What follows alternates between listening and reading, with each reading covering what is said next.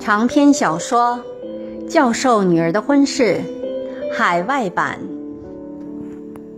作者楼岩，笔名平凡往事。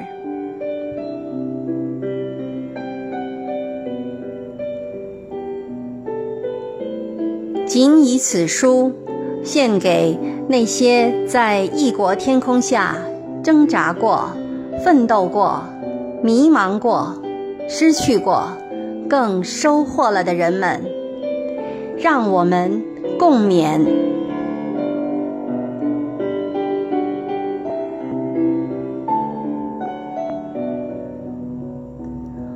第一章：女大当嫁。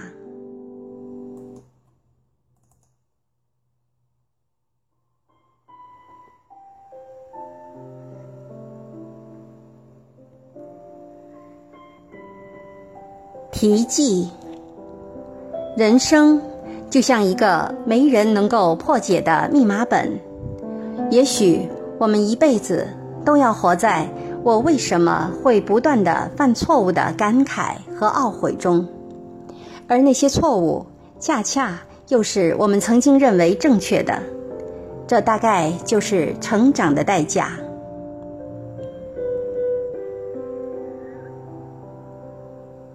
七绝问君，梦醒枝头欢雀语，怡然一笑共多情。暗香迢递春风意，相伴天涯路几程。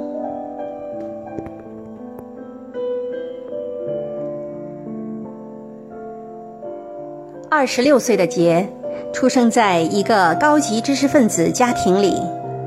他的父母都在北方某著名大学里任教，父亲是该校副校长、博士生导师，母亲是英语系系主任。几十年的园丁生涯，让他们桃李满天下。夫妇俩就一个宝贝女儿。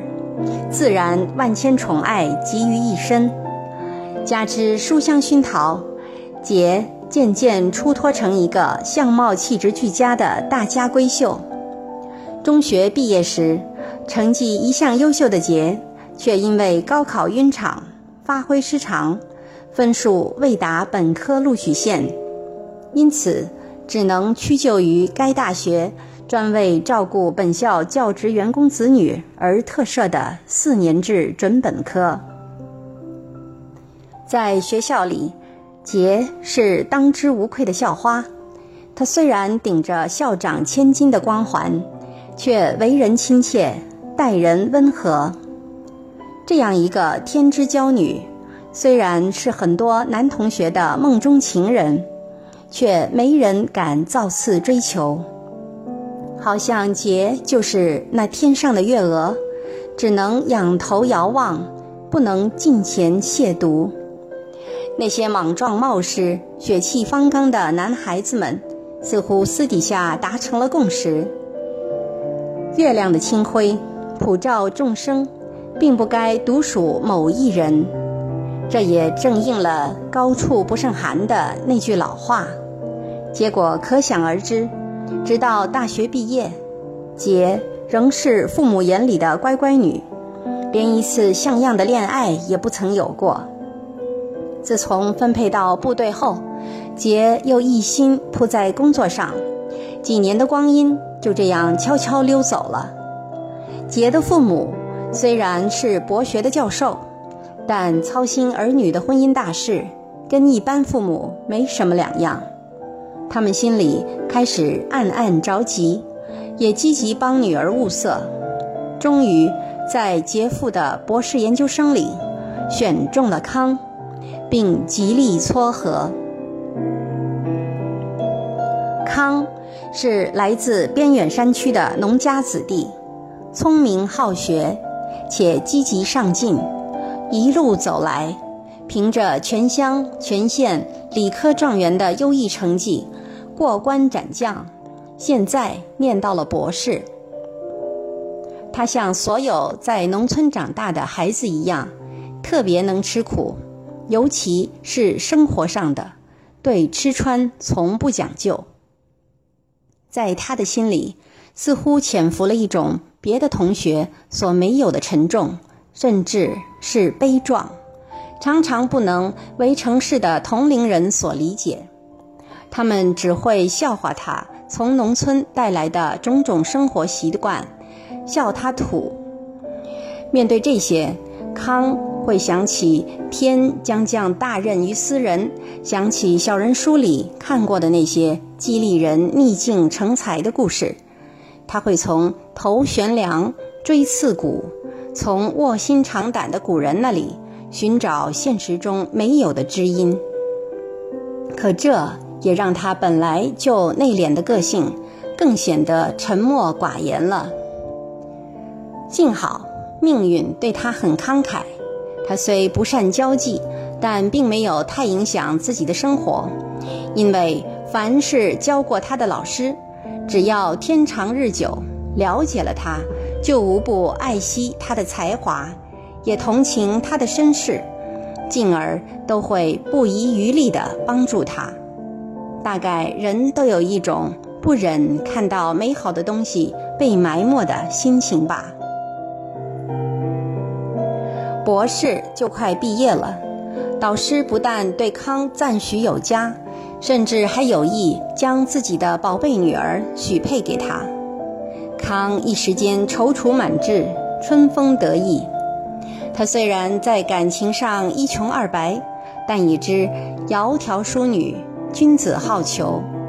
自从第一次在导师家看到杰，康的心里就砰砰直跳。像杰这样的大家闺秀，是自己从小到大的生活里从不曾有机会亲近，却仰慕已久的偶像。杰的皮肤那么白，笑起来那么干净，就是偶尔嗔怒一下，也是那么娇俏可爱。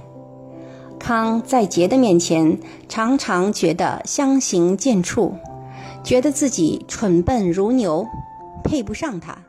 可他发自内心对杰的爱慕，又让他充满了勇气和幻想。康是个有梦想、有目标、努力拼搏的人，杰就是他的目标。他要娶她，跟他成立一个像导师那样的美满家庭。但这不过是康的一厢情愿。认识一段时间后。杰发现自己和康几乎没有什么共同语言，康除了谈他的专业，就再没其他的话题，甚至也没什么兴趣听杰讲他认为有趣的事。两个人在一起，常常就是干坐着，半天都没什么话好说。看电影就是看电影，吃饭就是吃饭。这对于有着 B 型血、性格开朗活泼又向往浪漫的杰来说，实在就是一种折磨。其实，康在杰的面前已经是小心翼翼、十分注意自己的言行举止了。可是时间一长，总难免会露出些个性的本色。经过几次不愉快的争吵。杰开始觉得康的脾气有点暴躁，后来就渐渐看出康骨子里的极端自卑，却又常常以傲慢的形式表现出来，这尤其让杰看不上。杰自认根本就不是那种没有见过世面、嫌贫爱富的人，他也相信英雄不问出处。也曾经想顺父母之命和康好好相处，可康似乎总是把一种根深蒂固的成见强加在他身上。他老认为杰嫌弃他，他的过去和他在农村的家。他似乎对自己的出身特别敏感，很多时候都让自己画地为牢，有意无意的把不相干的事情。与自己的出身联系起来。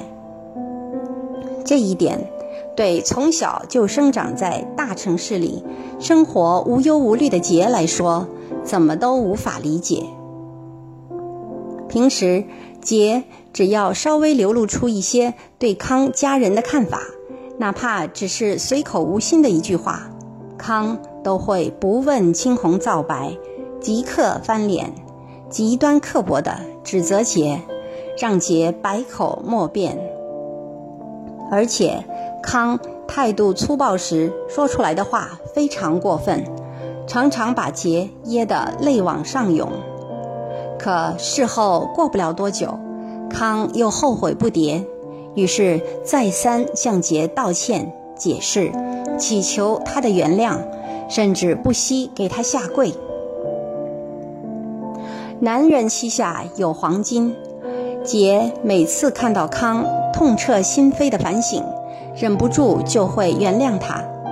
可没想到，下次碰到类似的情况，还是如出一辙，康又依然故我，屡改屡犯。康对于自己这种反复无常的态度也很懊恼，他只能跟杰解释，说自己的所作所为。都是因为害怕失去他。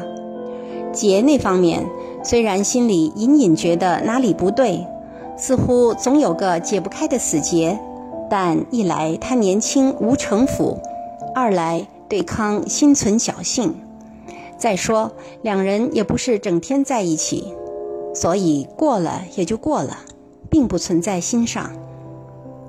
可康自己清楚，原因没那么简单。他也想让自己的心态平和些、阳光些、正面些，可就是做不到。甚至有时看着杰在自家和父母谈笑风生，在一旁的康也会自己把自己孤立起来，臆想他们在背地里讲他的坏话，取笑他。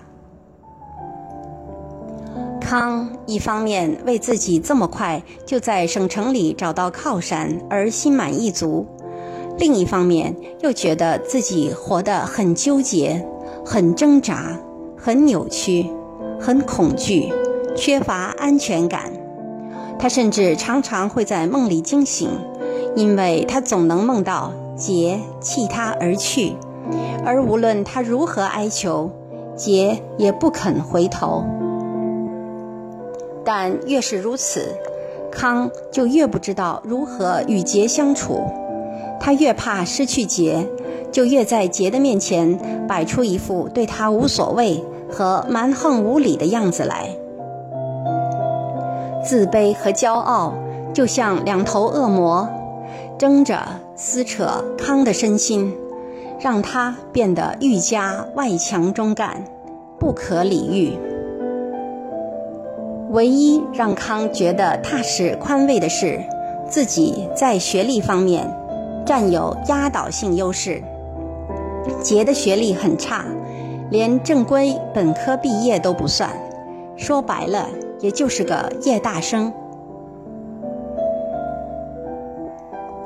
杰大学毕业后被分到某部队研究所技术室。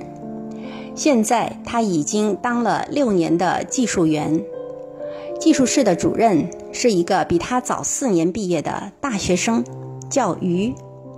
于的父亲也是部队干部。于是文革后分到所里来的第一批大学生，在短短几年内就成了所里的技术骨干。加上当时部队正在提拔年轻干部，老主任。又因为年龄关系退休了，而于在学校时就入了党，除了军龄以外，基本符合提拔的条件。因此，在今年选中层领导时，于被破格提拔到了领导岗位。刚开始时，于似乎根本就没有注意到杰这个新分来的女大学生。甚至都没有正眼瞧过她。要知道，杰这样的女孩，以往都是在别人羡慕、嫉妒的眼光中走过来的，回头率更是毋庸置疑。对别人目光的甄别，是她这样的女孩子与生俱来的能力。但鱼却让她在无形中有几分挫折感和一种被人忽视的落寞。在过去的六年间，杰和鱼几乎没有单独说过几次话。不知为何，在鱼的面前，杰总有一种仰视他的感觉。但同时，在杰的内心深处，还隐藏着一种莫名的情愫，以及想走进这个男人的渴望。也许正是这种浑然不觉，影响了他和康之间的互动。两年多来，他和康除了吵架，就是平平淡淡的交往。杰每次出差，一点都不会想到康。再见面时，也根本没有那种情侣间小别胜新婚的喜悦，因此杰始终没有起过跟康结婚的念头。其实，杰的父母和康一直在催他，连康的父母也知道了，他们好几次来省城看康，也表示想见见未来的儿媳妇儿，但杰每次都以工作忙。或身体不舒服等借口推脱掉了。杰给父母和康的理由是自己刚参加工作不久，年轻人应该集中精力先好好工作，为社会多做些贡献。最近又发生了一件事，让杰和康的关系更加雪上加霜。那天，康求杰。托在军区总院的朋友给他父亲看病，杰陪着去了。等看完病，康就提出在收据上写上杰父亲的名字，为了能够冒名顶替报销这笔医药费。杰觉得这样的要求太过分，当场就严词拒绝了。康不满地说。反正都是公家花钱，又不是你爸出，举手之劳，何乐不为？杰说：“这不是让我爸欺骗公家吗？”康就说：“你这人真是死脑筋，你不说谁知道？”杰很生气，心里更加瞧不起康，两人当着康父的面大吵了一架。弄得康父愁眉苦脸，手足无措，不知如何是好。最后只好拉拉儿子的衣袖说：“算了算了，我没带钱，你先垫上吧。”康看着自己的父亲可怜兮兮的样子，心也软了，却更加怨结。他二话不说，气冲冲地对着医院收费处的人说：“不要收据了。”然后搀着父亲，把杰一个人晾在医院大厅里，先走了。杰好心帮忙，不但没得到康半句的感激，还被恼羞成怒的康斥责了一顿，心里又怨又气。上班工作时，脑子里还在转这件事，心烦意乱之际，竟把加压钮拧到了最高档。更糟糕的是，下班时还忘记关掉了。结果到了第二天，离心机不运作了，是别人发现的。等找来厂家的技术人员，费了两天的时间才找出问题的原因。幸好机器没有报废，只是保险丝被烧坏了。那两天，杰。看到鱼陪同客人在食堂里进进出出，他就躲得远远的，生怕鱼会当众指出这一切都是拜他所赐。厂家的客人走了以后，鱼把杰叫到自己的办公室里了解情况。杰有口难言，干脆来个以不变应万变，不管鱼问什么。他都咬住嘴唇，一言不发。鱼见他如此态度，自然非常生气，严厉地批评他，怎么可以这么缺乏责任心？一向要强的桀，硬是让眼泪只在眼眶里打转，却并没有掉下来。这件事虽然没有给所里造成太大的经济损失。但还是被看成一次很大的责任事故，并在党委会上讨论了两次。这些情况杰并不知晓，但这不等于杰就能无动于衷、心安理得。其实他心里一直对此事耿耿于怀，总觉得事情还没了结。可是鱼仿佛患上了选择性记忆症。从此再也没有提起过这件事。一周过去了，杰从好友小范的口里得知，鱼把一切责任都揽在自己的身上，主动向组织上提出，是因为他管理不善，才造成了这次隐患。为此，于刚上任不久就受到一次党内警告处分。杰无法描述他听到这些内幕后的心情。当晚，他辗转反侧，心潮起伏，久久难以入睡。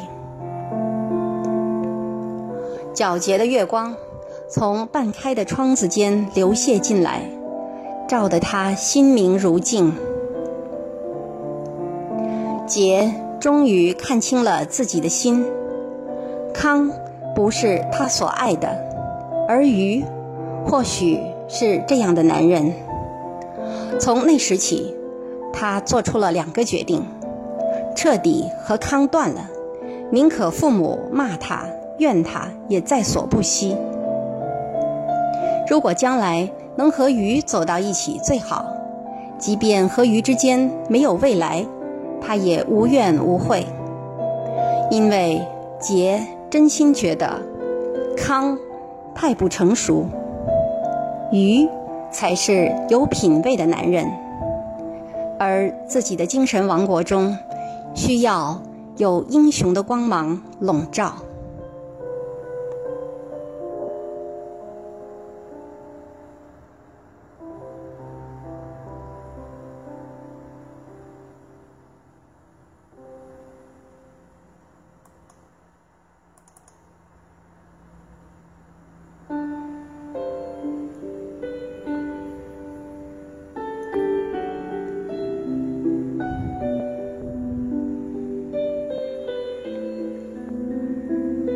想起不如忘记，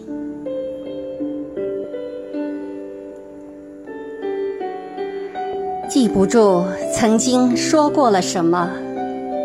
那些年我说的太多，却全是废话。记不住曾经有多少钟情的女子。那些年轻浮。让我变成色盲，眼里全是流莺飞蛾，记不住收获成功时的喜悦和失意后的消沉。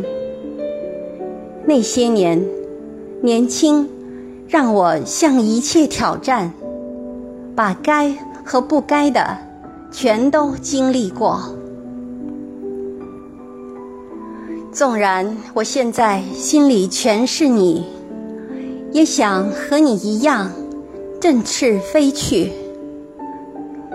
却突然发现，我已是只让生活拔光羽毛的鹰，怔怔地看着希望，像指尖飘渺淡去的烟圈，被现实掠夺。干净，想起不如忘记。